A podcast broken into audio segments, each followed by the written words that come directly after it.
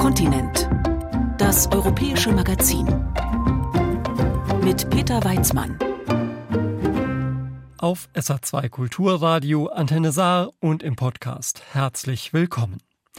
Die Folgen des Klimawandels sind heute unser Thema. Wir schauen auf die Ausbreitung einer invasiven Art in italienischen Gewässern, auf Probleme für die französischen Winzer und auf den Wassermangel in Teilen Englands. Wassermangel? England?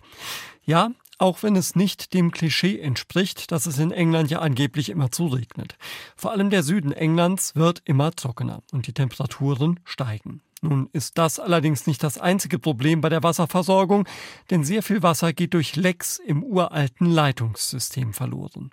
Und auch beim Abwasser machen sich die privatisierten Wasserunternehmen einen schlanken Fuß und leiten im großen Stil ungeklärtes Abwasser in Flüsse, Seen und ins Meer.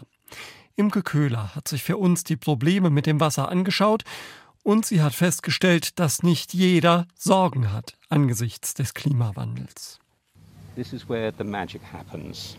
Every flavor, everything that you taste comes from what happens out here with wine. Simon steht in einem Weinberg der Sekt- und Weinkellerei Bolney in West Sussex.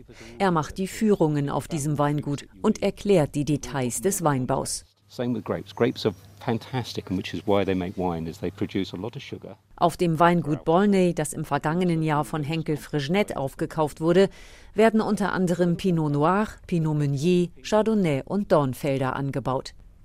Bei der Verkostung können die Teilnehmer nach der Führung mehrere Sorten Sekt und Wein probieren. Auch Julia und Mathilde, die aus einem Weinbauland stammen, wollen wissen, wie genießbar die englischen Produkte sind. Den beiden jungen Frauen haben die Weine gut gefallen. Julia hatte gar nicht damit gerechnet. I was pleasantly surprised. I live in California currently. I, we come from Italy originally. Ich bin positiv überrascht. Ich lebe derzeit in Kalifornien. Ursprünglich kommen wir beide aus Italien. Wir besuchen zum ersten Mal britische Weinkellereien. Und ich kann definitiv anerkennen, dass es hier eine neue Szene von Weinkellereien gibt, die wirklich gute Arbeit leisten. Wineries out here that are doing really good work. Der Weinbau in Großbritannien, vor allem in England, wächst. Angaben des britischen Handelsverbands für Wein und Spirituosen WSTA zufolge gibt es auf der Insel inzwischen knapp 1000 Weinberge und mehr als 200 Weinkellereien. Die Anbaufläche hat sich seit dem Ende der Nullerjahre mehr als vervierfacht. Salut. Auch Julie, die in der Nähe des Weingutes lebt, ist nach Bolney gekommen. Ihr hat bei der Verkostung der Rotwein gut geschmeckt. Noch viel mehr wird ihr aber wohl der Rosé in Erinnerung bleiben. Der Rosé hat meine Meinung über Rosé verändert. Ich habe Rosé nie gemocht, aber dieser war wirklich gut. Das ist entzückend, dass das britische Weine sind. Ich hätte nie im Leben gedacht, dass mir ein britischer Wein schmecken könnte. Der Klimawandel mag fürchterlich sein, aber für die Weinindustrie ist er wohl gut. Das ist tatsächlich ein offenes Geheimnis. Die Bodenbeschaffenheit ist in Südengland ohnehin für den Weinbau geeignet und die Temperaturen sind inzwischen in etwa so, wie sie in der Champagne vor 100 Jahren waren.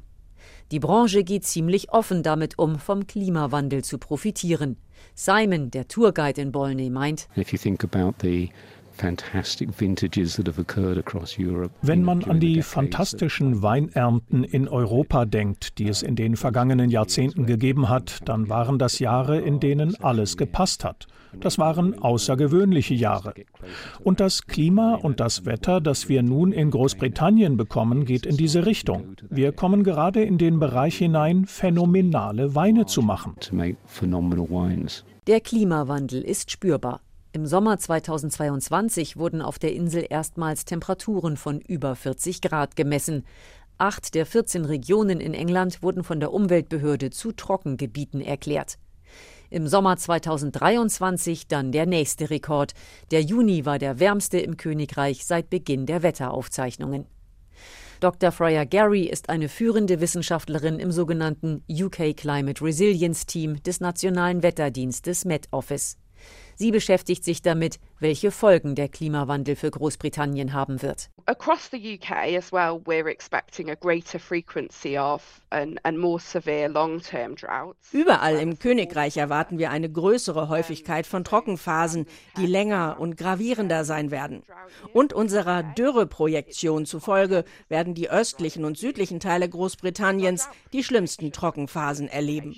Wir erwarten, dass Südengland angesichts des Klimawandels in den Sommermonaten sowohl wärmer als auch trockener sein wird that southern England is going to be both warmer and drier in the summer months under climate change. Den Modellrechnungen der Meteorologen zufolge werden die Winter wärmer und nasser, die Sommer heißer und trockener. Friar Gary. Wenn man für eine lange Phase im Sommer weniger Regen hat, erhöht das die Wahrscheinlichkeit, dass der Grundwasserspiegel stark absinkt, was Auswirkungen auf die Landwirtschaft und die Ernte haben wird. Die Details werden davon abhängen, wie die Anpassung der Wasserwirtschaft aussieht, um mit der Trockenheit umzugehen. Water management practices are introduced to cope with the increased drought conditions. Der Klimawandel erhöht den Druck auf die Wasserversorger. Lecks zu schließen sei eine der wichtigsten Maßnahmen, um die Wasserversorgung der Bevölkerung sicherzustellen, heißt es von Ofwat, der Regulierungsbehörde, die für England und Wales zuständig ist. Ofwat betont, dass der Wasserverlust in England und Wales derzeit so niedrig ist wie noch nie seit der Privatisierung der Wasserwirtschaft 1989. Dennoch beträgt er immer noch 20 Prozent, das heißt ein Fünftel des Wassers versickert im Boden. 2021-22 waren das im Durchschnitt rund 3 Milliarden Liter pro Tag.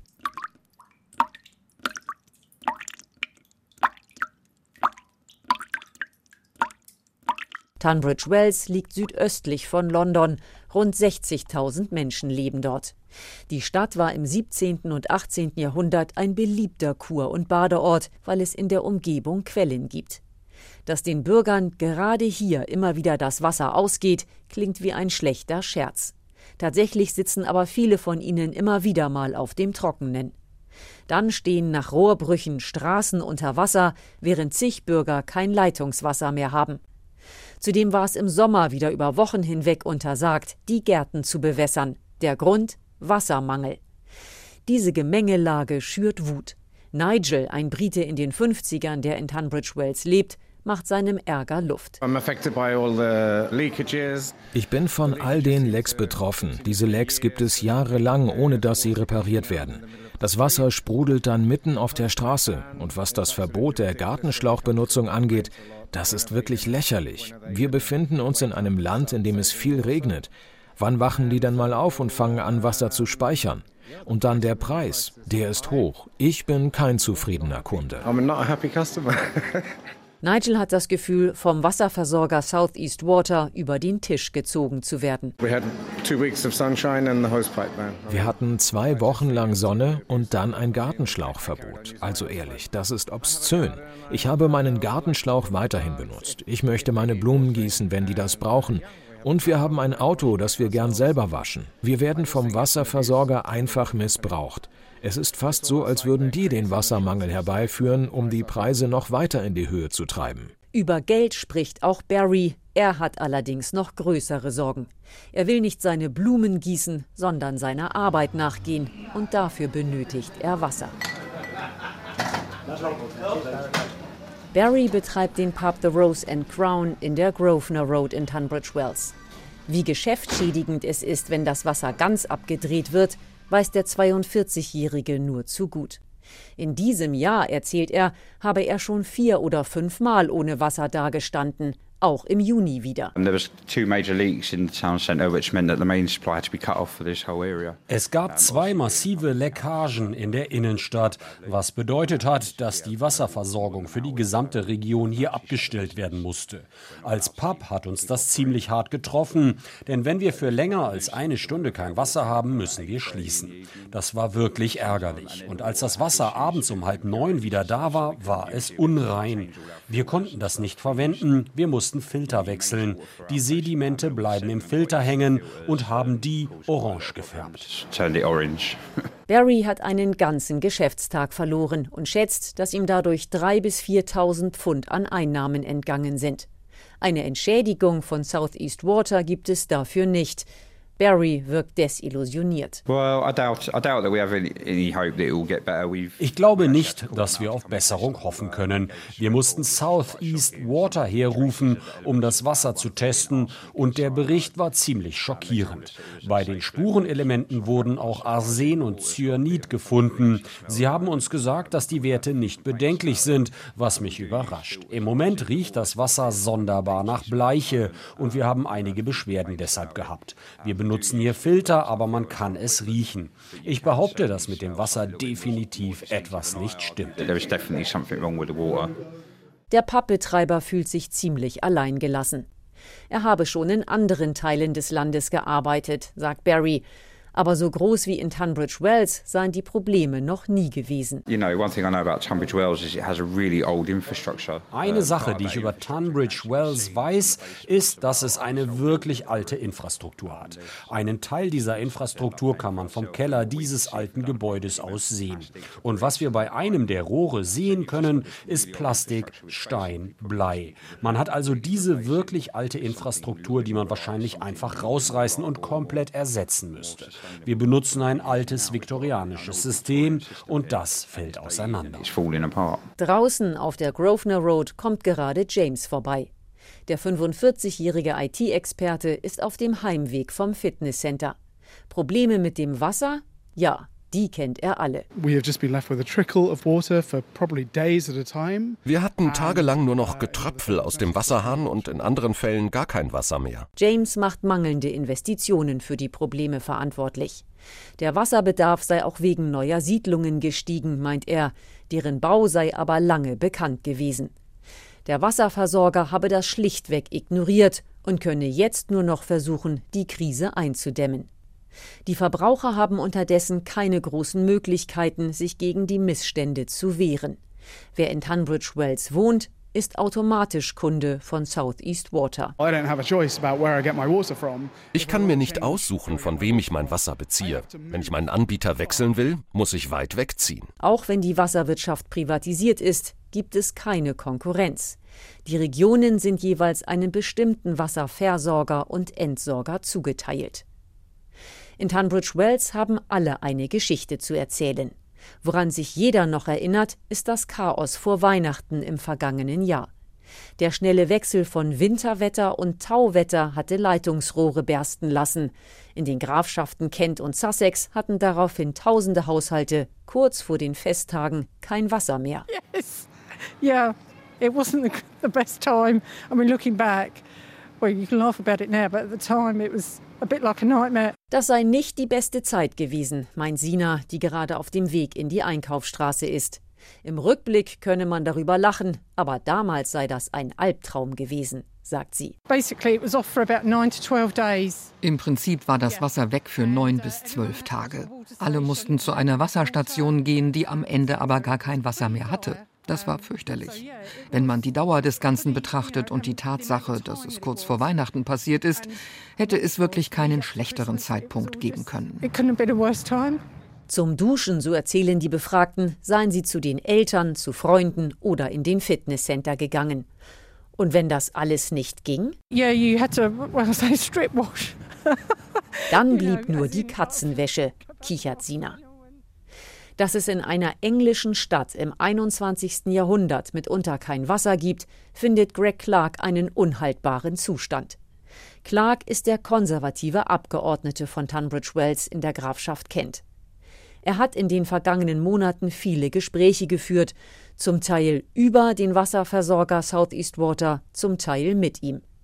Auch im Unterhaus wurde über die mangelhafte Wasserversorgung debattiert. Zum Interview in Tunbridge Wells sucht Clark ein Café aus, neben dem das kühle Quellwasser sprudelt.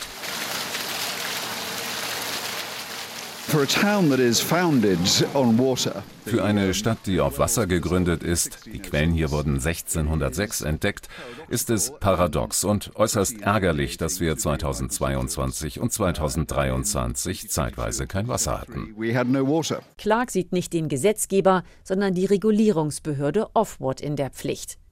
Diese habe aufgrund der bestehenden Gesetzeslage bereits die Möglichkeit, härter durchzugreifen und solle das auch tun. Wenn es nach Clark geht, müssen drei Dinge passieren. Als erstes muss Offward die Investitionen einfordern, die das Wasserproblem beheben könnten. Das ist das Wichtigste. Offward muss die Wasserversorger auffordern, schneller als geplant zu investieren. Wenn es um Konsequenzen geht, für das, was wir durchgemacht haben, gilt, es sollte keine Dividenden an die Muttergesellschaft geben, die genutzt werden könnten, um die Infrastruktur zu verbessern. Außerdem sollte ein Wasserunternehmen, das versagt hat, Trinkwasser zu liefern, keine substanziellen Boni an seine Unternehmensbosse zahlen. Und drittens sollte es ein Bußgeld geben, das die Aktionäre für das Versagen des Unternehmens zahlen müssen, und die Strafe sollte richtig hoch sein. Das sind die drei Dinge, um die ich die Regulierungsbehörde gebeten habe. So they're the, the three principal things that I've asked the, the regulator. In England wurde die Wasserwirtschaft 1989 privatisiert. Ursprünglich waren die Wasserversorger und Entsorger an der Börse notiert. Das änderte sich aber nach der Jahrtausendwende, als zahlreiche Unternehmen von Private Equity Funds und Finanzinvestoren übernommen wurden. Viele der Wasserunternehmen seien im Zuge dessen von der Börse verschwunden, weil die Investoren dadurch größere Freiheiten hatten, im Interesse ihrer Aktionäre zu handeln, sagt Kate Bayliss. Bayliss ist wissenschaftliche Mitarbeiterin am Zentrum für Wasser und Entwicklung der SOAS University in London und erforscht schon seit vielen Jahren die Folgen der Wasserprivatisierung. Sie glaubt nicht, dass die Regulierungsbehörde Ofwat Englands Wasserprobleme in den Griff kriegen kann. Die Thematik sei enorm komplex, warnt sie. Höhere Strafzahlungen kann sie sich vorstellen, aber bei einer grundsätzlich schärferen Regulierung laufe Offboard Gefahr, der Kreditwürdigkeit der Wasserunternehmen zu schaden. Vor allem aber hält Bayliss die Regulierungsbehörde für vollkommen überfordert. Die sei gar nicht in der Lage, gegen die raffinierten Finanztricks der Private Equity Gesellschaften anzukommen. Wenn wir Investoren haben, die innovative Finanzierungstechniken anwenden, um Renditen für Aktionäre zu sichern, wird es viel schwieriger, das zu regulieren. Für diese finanziellen Kunstgriffe, die für Private Equity Gesellschaften gar nicht ungewöhnlich sind, findet sich nichts im Instrumentenkoffer der Regulierungsbehörde. Die Behörde hat sich von Beginn an in einer Aufholjagd befunden, was die Finanzakrobatik der Private Equity Investoren angeht. The regulator's been sort of ever since trying to catch up with the kind of financial wizardry of these private equity investors. Bayliss beklagt mangelnde Transparenz und spricht über Steuerparadiese im Ausland. Häufig lasse sich kaum nachvollziehen, wohin das Geld wirklich fließe. Wie sich die Zustände in der Wasserwirtschaft verändert haben, macht sie am Beispiel von Thameswater deutlich, Großbritanniens größtem Wasser- und Abwasserunternehmen, das unter anderem London versorgt. Der Archetypus war Thameswater. Unter der Führung des australischen Finanzdienstleisters Macquarie haben Finanzinvestoren Thameswater 2007 übernommen. Die haben die Finanzierung dann über eine Tochtergesellschaft auf den Cayman Islands laufen lassen, um die Verschuldung deutlich erhöhen zu können. Gleichzeitig haben sie außerordentliche Dividenden an ihre Aktionäre gezahlt. Gut ein Jahrzehnt lang besaß das von Macquarie geführte Konsortium die Anteilsmehrheit an Thames Water. Allein in dieser Zeit stieg die Verschuldung von 3,4 Milliarden auf 10,8 Milliarden Pfund an. Auch nach dem Verkauf von Thameswater wuchs der Schuldenberg weiter. In diesem Sommer war Thameswater plötzlich Aufmacher in den Nachrichten, weil die Verstaatlichung des Unternehmens im Raum stand. Der Wasserversorger ist inzwischen so hoch verschuldet, dass er mit der Regierung offenbar über eine zeitweise Übernahme sprechen musste. Der Schuldenberg beläuft sich auf rund 14 Milliarden Pfund, und da die Zinsen spürbar gestiegen sind, ist Thameswater ins Straucheln geraten. Die Kritiker der privatisierten Wasserwirtschaft werfen Unternehmen wie Thameswater eine Selbstbedienungsmentalität vor. Caroline Lucas, die einzige Abgeordnete der Grünen im Unterhaus, beschreibt die Lage so. What we've seen is that for decades water firms which were essentially handed a monopoly was wir gesehen haben, ist, dass die Wasserunternehmen zum Zeitpunkt der Privatisierung 1989 ein Monopol und zwar schuldenfrei übergeben bekommen haben Und dann haben sie über Jahrzehnte hinweg Schulden aufgehäuft, um Dividenden an ihre Aktionäre zu zahlen. Sie haben ungefähr 53 Milliarden Pfund an Krediten aufgenommen und viel davon ist genutzt worden, um 72 Milliarden Pfund an Dividenden zu zahlen. Unterdessen ist die Dienstleistung wirklich schrecklich. Wir sehen Wasserunternehmen, die ungeklärte Abwässer in Flüsse und ins Meer einleiten. Sie haben es zugelassen, dass Wasser versickert im Umfang von 900 olympischen Schwimmbecken pro Tag. Und sie zahlen ihren Bossen Millionen, während die Rechnungen der Kunden schwindelerregende Höhen erreichen. Diese Rechnungen sind seit der Privatisierung um 40 Prozent gestiegen. Die Investitionen der Unternehmen sind dagegen um 15 Prozent gefallen. Dieses Experiment ist absolut gescheitert. Wir sollten den Bedürfnissen der Öffentlichkeit und dem Umweltschutz Priorität geben und nicht privatem Profit. Prioritizing public need and environmental protection and not private profit. Kate Bayliss ist keine Politikerin, sondern Wissenschaftlerin, klingt in Teilen aber ähnlich. Sie hält das System in sich für ungerecht. Sie verweist auch darauf, dass die Chefs der Wasserunternehmen sehr hohe Gehälter, häufig in Millionenhöhe, beziehen. The beneficiaries of this financing structure are die Nutznießer dieses Finanzierungsmodells sind Manager und Investoren, aber finanziert wird das alles über die Wasserrechnungen der Verbraucher. Und viele Leute haben damit zu kämpfen, ihre Rechnungen zu bezahlen, gerade jetzt angesichts der hohen Lebenshaltungskosten. Das ist also eine Umverteilung von unten nach oben, und zwar übers Wasser, ohne dass wir eine Wahl hätten. Das ist ein großes Problem im Hinblick auf die soziale Gerechtigkeit. It's a huge problem for social justice. Abgesehen davon fließt viel Geld ab. Die Zeitung The Guardian hat im vergangenen Jahr aufgedeckt, dass sich mehr als 70 Prozent der englischen Wasserwirtschaft in ausländischer Hand befinden. Zu viele Lecks und zu hohe Preise. Das sind nicht die einzigen Probleme, mit denen die englischen Verbraucher zu kämpfen haben.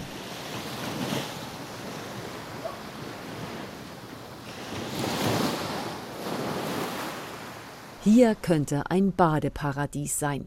Scarborough an Yorkshires Küste gilt als Juwel des Nordens. Der Ort besitzt eine wunderschöne Bucht, einen herrlichen Sandstrand, viel Platz für Gäste. Das Grand Hotel zeugt von der großen Vergangenheit der Stadt. Es thront majestätisch über dem Strand und wurde in den 1860er Jahren zu Ehren von Königin Victoria im V-Stil gebaut. Was die Idylle in Scarborough stört, ist die Wasserverschmutzung. Richard Moore, der dem Gemeinderat von Scarborough angehört, steht am Strand der South Bay, der südlichen Bucht. The issue that we've got around South Bay is we've got poor bathing water quality. Das Problem, das wir in der South Bay haben, ist die schlechte Wasserqualität. Das ist hier schon seit vielen Jahren so. Die Umweltbehörde hat den Strand im November letzten Jahres als mangelhaft eingestuft. Wir wussten, dass sich das mit Beginn der Badesaison auf die Geschäfte und den Tourismus auswirken würde. Wenn man Schilder sieht, die vor dem Baden warnen, liegt das häufig an zu vielen Bakterien im Wasser, etwa Kolibakterien. E. Die Warnschilder sind unmissverständlich. Sie zeigen ein Symbol, einen Schwimmer in einem roten Kreis, der durchgestrichen ist. Darüber steht in großen Lettern Warnung, vom Baden wird abgeraten. Eine Ursache für die Wasserverschmutzung in Scarborough ist das Abwassersystem aus viktorianischen Zeiten.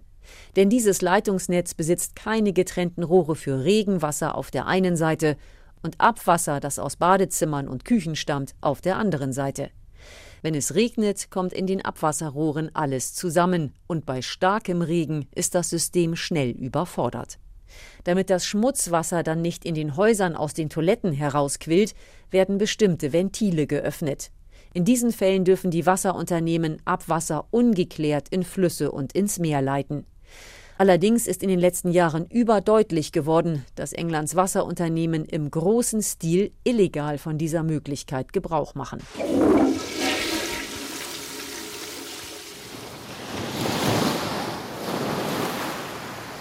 Steve Crawford gehört zu den Surfers Against Sewage, einer Vereinigung von Surfern, die gegen die Meeresverschmutzung durch ungeklärte Abwässer kämpfen. Er beobachtet die Situation in Scarborough sehr genau. Vor den Einleitungen habe es manchmal nur Sprühregen gegeben oder es habe nur kurz geregnet, sagt Steve. Eingeleitet werde dann aber zum Teil über 24 Stunden hinweg. Steve schaut sich das Drama regelmäßig aus nächster Nähe an. Ich gehe häufig und filme, wenn es aus einem Abflussrohr läuft. Man kann dann das Abwasser ins Meer fließen sehen. Man hat ein tolles Panorama, man kann die Burg anschauen oder die Küste entlang. Aber wenn man nach unten blickt, sieht man diese große braune Wolke von Exkrementen im Meer. Wenn die Flut kommt, wird das direkt in die Badebucht geschwemmt. Yorkshire Water, der Wasserversorger und Entsorger von Scarborough, hat auf Interviewanfragen nicht reagiert. Auch andere Wasserunternehmen waren zu einer Stellungnahme nicht bereit. Im vergangenen Jahr haben die Wasserunternehmen mehr als 300.000 Mal ungeklärtes Abwasser eingeleitet. Immer wieder wird deshalb auch gegen sie ermittelt. Steve Crawford stammt aus Scarborough. Der 54-Jährige mit lockig roten Haaren ist Surflehrer und liebt die Küste und das Meer. Er besitzt einen winzigen, nicht einmal neun Quadratmeter großen Shop in der South Bay, der gerammelt voll ist mit Ausrüstungsgegenständen.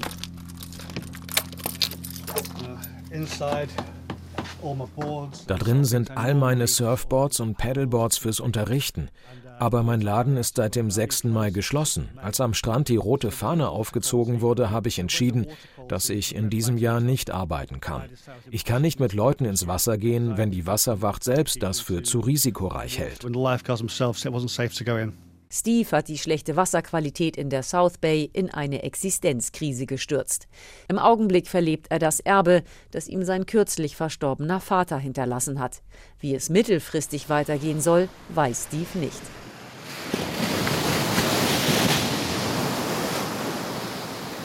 Die Sonne steht hoch. Es ist ein herrlich warmer Tag in Scarborough. Aber das Wasser lädt hier nicht zum Baden ein. Trotzdem gehen einige ins Meer. Jane, eine Mitte 50-Jährige aus dem Ort, kommt gerade aus dem Wasser. Sie gehört einer Gruppe von Leuten an, die regelmäßig schwimmen gehen, trotz aller Warnungen. Wir schwimmen jeden Tag. Das haben wir in den letzten drei Jahren so gemacht und uns geht es gut. Auch Samantha gehört zu den täglichen Schwimmern. Ich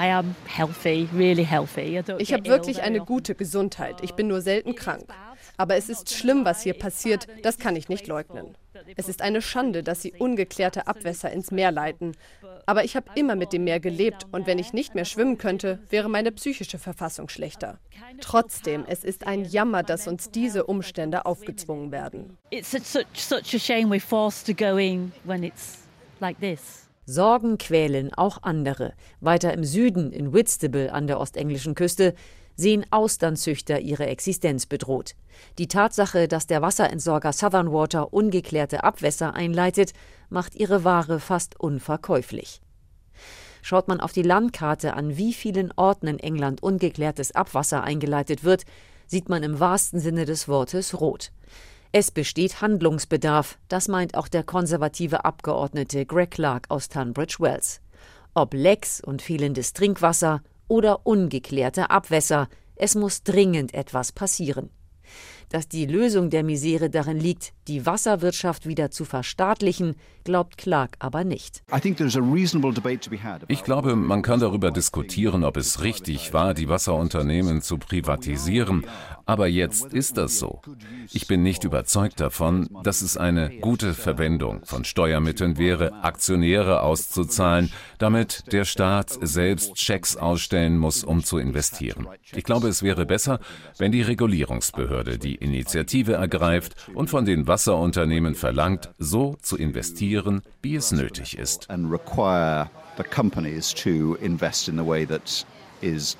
Kate Bayliss, die sich an der Londoner Southwest University seit Jahren mit der Wasserwirtschaft beschäftigt, hält die Privatisierung dagegen rundheraus für einen Fehler. Nach dreieinhalb Jahrzehnten müsse man auch keine weiteren Erfahrungswerte mehr sammeln, sagt sie. Das System funktioniere nicht und es werde immer schlechter. Ich kann nicht erkennen, dass wir ein privates Wasserunternehmen haben können, das im Interesse der Umwelt und der Gesellschaft und dabei auch noch vollkommen transparent geführt wird. Und es müsste das Vertrauen der Öffentlichkeit haben. Ich glaube, der einzige Weg ist, ein System zu entwickeln, das in öffentlicher Hand ist. Bayliss findet es bezeichnend, dass die Privatisierung der Wasserwirtschaft nach englischem Vorbild nicht von anderen Ländern kopiert wurde. In einer Meinungsumfrage des Instituts Yuga vom Juni 2023 gaben 69 Prozent der Briten an, dass die Wasserversorgung wieder vom Staat übernommen werden sollte. Imke Köhler hat aus London berichtet über die Probleme mit der Wasserversorgung in England. Die haben auch, aber nicht nur mit dem Klimawandel zu tun. Weinanbau ist in Frankreich bekanntlich ein großer Wirtschaftsfaktor und eine Art nationales Kulturgut. Doch Dürre und Hitze setzen den Reben zu. Viele Sorten kommen mit dem Klimawandel nicht klar. Mit neuen Rebsorten und mit Bewässerungssystemen wollen sich die Weinbauern nun dagegen wappnen. Unsere Frankreich-Korrespondentin Friederike Hofmann hat sich die Lage bei Frankreichs Winzern angeschaut. Morgens um kurz vor sieben im Weinanbaugebiet Corbière im Süden Frankreichs. Die aufgehende Sonne taucht die Weinberge des Château de Mazabran in pinkfarbenes Licht. Aber von Romantik ist bei Winzer Guillaume Tavalon nichts zu spüren. Er läuft angespannt neben der riesigen Erntemaschine her, die auf seinem Weinberg ihre Bahnen zieht. Du erwischt nicht alle, ruft er dem Kollegen auf der Maschine zu. Aber der kann wenig tun. Die Trauben sind dieses Jahr so klein, dass die Erntemaschine sie nicht alle erfasst. Guillaume erwartet die schlechteste Ernte in der Geschichte seines Weinguts. Wir gehen von einem Viertel unserer normalen Ernte aus. Tavalot ist ein ruhiger, gewissenhafter Mann. Aber die Sorge steht ihm ins Gesicht geschrieben. Seine Rebstöcke kommen eigentlich gut mit Trockenheit klar, aber nun hat es seit mehr als einem Jahr quasi nicht mehr geregnet. Und dann gab es kurz vor der Lese noch eine Hitzewelle mit bis zu 43 Grad. Die Trockenheit bewirkt, dass keine Blätter wachsen und die Trauben klein bleiben. Saft ist auch nicht drin. Und dann hat die Hitzewelle alles verbrannt. Mit dem Traktor lädt Tavalot seine magere Traubenausbeute an der Presse ab. Er merkt, wie das Wetter immer unberechenbarer wird, dass Extreme zur Normalität werden. Das können wir nicht lange durchstehen. Höchstens ein, zwei Jahre vielleicht. Mit so kleinen Ernten können wir das Weingut nicht halten. Das geht einfach nicht. Hier im Süden ist es zu trocken, in anderen Regionen wie bei Bordeaux zu feucht. Dort hat sich eine Pilzkrankheit ausgebreitet und erhebliche Teile der Ernte zerstört. Das Klima verändert sich und überall in Frankreich wird nach Auswegen gesucht, auch im Nationalen Forschungsinstitut für Landwirtschaft in Montpellier. In einem Gewächshaus arbeitet der Weingenetiker Laurent Torregrossa hochkonzentriert an kleinen Weinstöcken. Mit einer Pinzette öffnet er die winzigen Blüten, dann kann er sie mit einem Pinsel bestäuben. Größere Trockenheit, Feuchtigkeit, aber auch Pilzerkrankungen, das sind Folgen des Klimawandels. Wir kreuzen europäische mit amerikanischen oder asiatischen Rebsorten und können so Rebsorten züchten, die besser damit zurechtkommen. Acht neue Sorten des Instituts sind bereits für den Weinbau zugelassen. Der Prozess braucht Zeit. Bis die neuen Sorten bei den Winzern ankommen, kann es schon mal 20 Jahre dauern. Bei Vincent Pugibé auf der Domaine La Colombette in der Nähe von Béziers wachsen solche neuen Züchtungen bereits. Er war einer der ersten in Frankreich, der auf Sorten mit Namen wie Cabernet Blanc oder Muscari gesetzt hat und ist zufrieden. Die Sorten seien weniger anfällig für Krankheiten oder höhere Temperaturen. Für uns ist vieles unvorhersehbar geworden. Wir stellen uns daher breit auf, pflanzen auf unterschiedlichen Böden und nutzen neue Rebsorten. Damit halten wir das Risiko klein. Allerdings sei es schwierig, Weine aus den neuen Sorten zu verkaufen. Kunden setzen noch immer mehr auf Weine, die sie kennen, wie Chardonnay oder Sauvignon Blanc.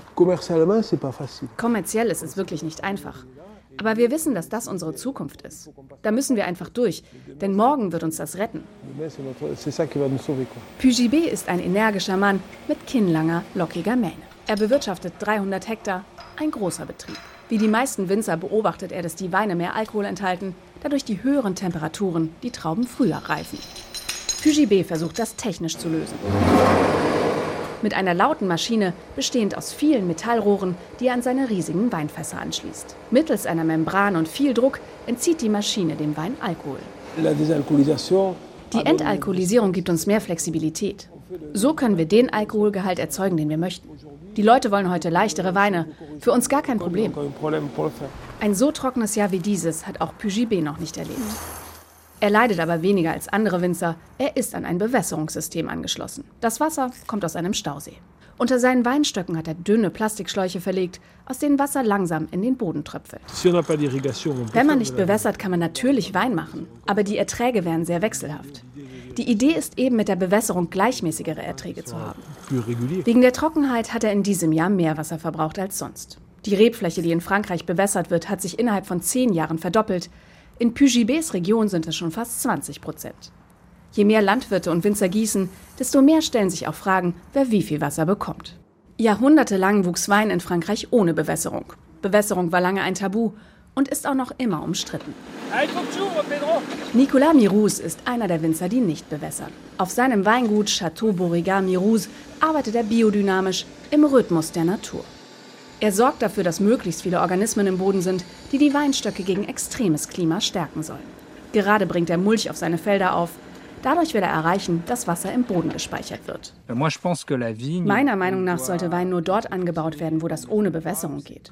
Wasser ist eine knappe Ressource. Wir sollten Wasser nur da nutzen, wo es gar nicht anders geht. Beim Gemüseanbau zum Beispiel.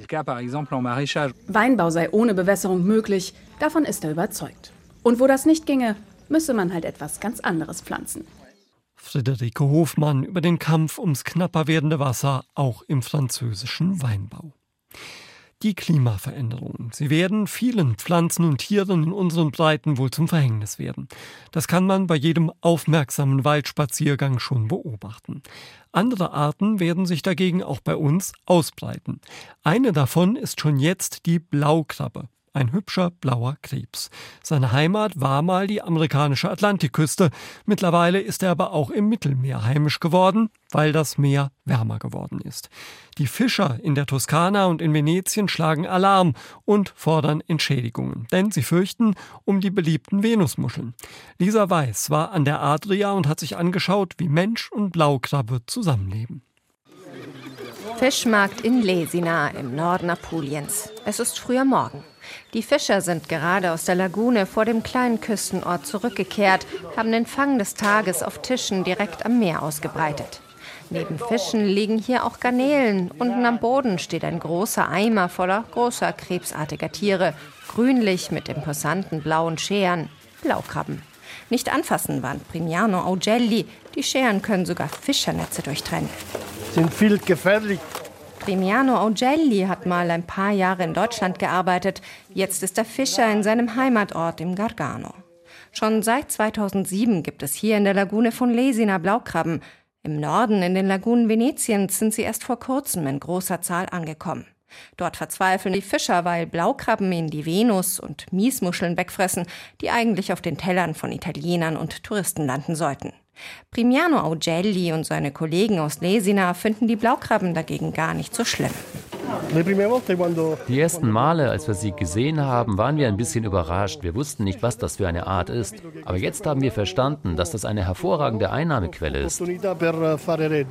Dass die Fischer hier so entspannt sind, dafür ist Lucrezia Cilenti verantwortlich. Die Meeresbiologin arbeitet am Institut für biologische Meeresressourcen und maritime Biotechnologie hier in Lesina. Sie forscht seit Jahren zur Blaukrabbe. Die Eier der invasiven Art sind schon früher mit dem Ballastwasser von Handelsschiffen aus Nordamerika über den Atlantik gekommen. Aber heimisch geworden sind die Blaukrabben in der Adria damals nicht so richtig.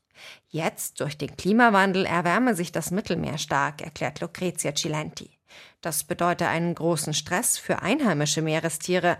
Anpassungsfähige Einwanderer wie die Blaukrabbe haben es daher leichter, sich gegen die Ureinwohner durchzusetzen. Die EU fordere eigentlich, die Blaukrabbe im Mittelmeer auszurotten, sagt Cilenti.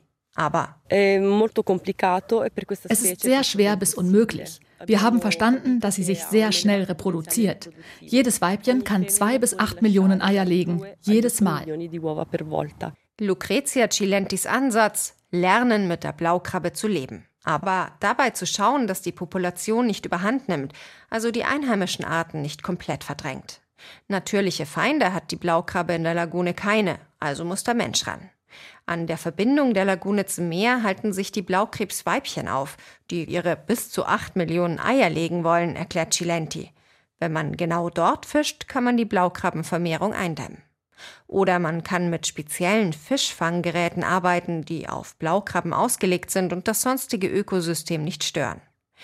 Soweit die Theorie. In der Praxis gab es da ein Problem, sagt Cilenti. Wie bringt man die Fischer dazu, statt Fische und Garnelen, die sich gut verkaufen lassen, plötzlich auch diese neuen Blaukrabben zu fischen? Der wissenschaftliche Name ist Calinectes sapidus und schon im Namen steckt die Lösung. Calinectes ist griechisch und bedeutet hervorragender Schwimmer. Und sie ist sapidus, also lecker. Da, wo sie herkommt, von North Carolina bis zu den Küsten im Norden Argentiniens, wissen sie das genau. An der US-amerikanischen Ostküste ist die Blaukrabbe eine Delikatesse. Das Kilo wird zu hohen Preisen gehandelt. Und mittlerweile wissen die Fischer von Lesina, wie sie ihre Blaukrabben verkaufen können. Nach vielen Aufklärungsversuchen von Lucrezia Cilenti gibt es selbst in Lesina einen Markt für die Krabbe, jedenfalls einen kleinen. Im Lake Café an der Strandpromenade von Lesina steht Vincenzo Pegoli an den Kochtöpfen. Gerade holt er vorgekochte Blaukrabben aus dem Kühlschrank. Gekocht sind sie orange, wie andere Schalentiere auch. Das Fleisch ist exquisit, wie das eines Hummers. Die Qualität ist einzigartig. Das ist ein gutes Produkt. Die Leute sind zufrieden, wenn sie das essen. Und ich bereite das gerne zu. Pegoli schwitzt zuerst die Schalen mit Gemüse in einer Pfanne an, gibt viel Wasser hinzu, lässt alles einkochen. Dann noch das Fleisch der Blaukrabbe und Tomaten dazu, mit al dente gekochter Pasta mischen. Fertig. An einem der Tische im Café sitzt Massimo Casanova, Unternehmer, ein regelmäßiger Gast hier. Er sitzt für die rechte Regierungspartei Lega im Europaparlament, ist da im Fischereiausschuss. Er findet, die Blaukrabbe ist ein Problem für die Fischereiwirtschaft, aber Italiens Regierung ist auf dem richtigen Weg, mit ihr fertig zu werden, indem sie die Italienerinnen und Italiener dazu aufruft, Blaukrabben zu essen. Der italienische Landwirtschaftsminister Francesco Lollobrigida hat werbewirksam ein Foto auf Facebook geteilt, auf dem die Ministerpräsidentin Giorgia Meloni einen Teller zubereitete Blaukrabben in der Hand hält. Vor allem aber, sagt Casanova, unterstütze die Regierung die Fischer. Wir haben es geschafft, eine Entschädigung für den Norden zu bekommen, für den Einnahmeausfall der Fischer wegen der Blaukrabbe. Und durch einen Beschluss des Landwirtschaftsministers dürfen die Fischer drei Monate lang die Blaukrabbe mit verschiedenen Fischfanggeräten fischen. Als Lucrezia Cilenti von diesem Gespräch hört, erscheint auf ihrem Gesicht ein feines Lächeln. Dann weist sie darauf hin, dass die jetzt neu erlaubten Fischfanggeräte schädlich für die Ökosysteme sind und dass es diese Entschädigungen eben nur für die Fischer in Norditalien gibt, nicht für die Fischer in Apulien, wo die Blaukrabben schon vor Jahren angekommen sind. Aber dass es plötzlich so viele Blaukrabben im Norden gibt, das spüren auch die Fischer in Lesina, sagt sie. Sie können ihren Blaukrabbenfang nicht mehr so teuer verkaufen wie zuvor, haben also weniger Anreize, die Tiere zu fischen. Der Ansatz, den Lucrezia Cilenti hier in Lesina verfolgt, also dass die Fischer den Blaukrabbenbestand freiwillig kontrollieren, diese Idee könnte hier bald nicht mehr funktionieren. Lisa Weiß hat über Probleme mit der sich ausbreitenden Blaukrabbe in italienischen Gewässern berichtet. Für Kontinent, das europäische Magazin auf SA2 Kulturradio und Antenne Saar. Mein Name ist Peter Weizmann und mir bleibt jetzt nur noch Sie auf unseren Podcast hinzuweisen. Den gibt's auch diese Woche unter anderem in der ARD Audiothek. Haben Sie einen schönen Abend. Tschüss.